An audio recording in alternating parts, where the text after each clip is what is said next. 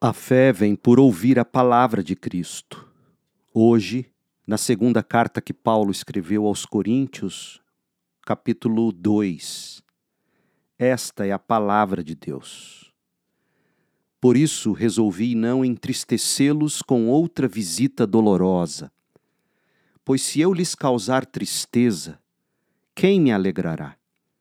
Certamente não serão aqueles a quem entristeci.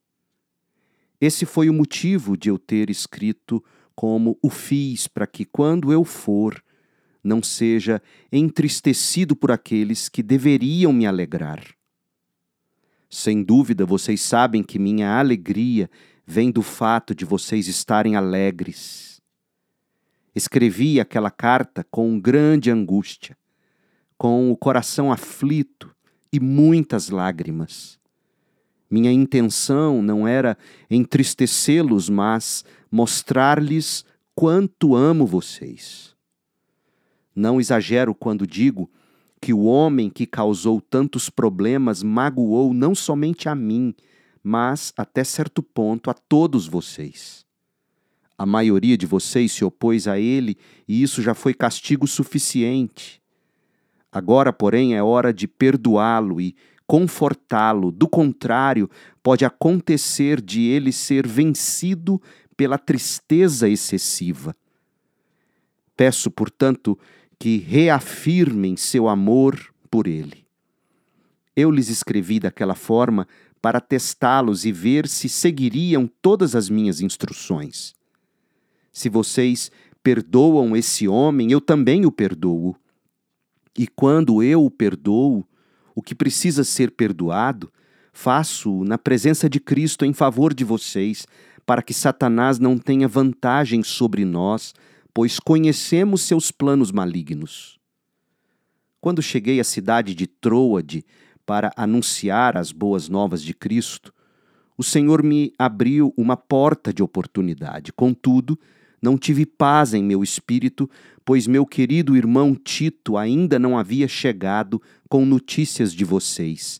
Assim, despedi-me dos irmãos dali e fui a Macedônia para procurá-lo.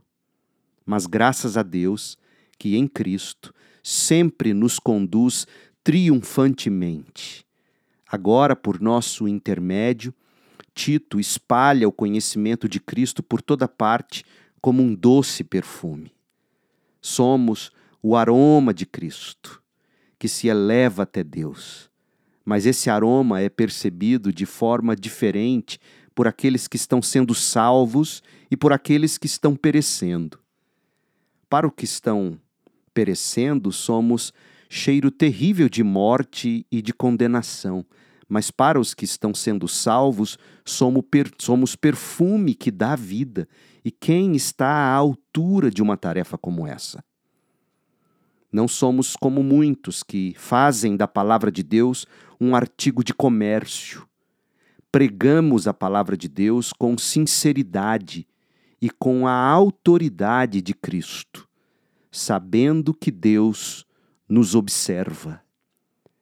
Termina aqui a leitura da palavra de Deus. Eu sou o pastor Leandro Peixoto lendo a Bíblia Sagrada.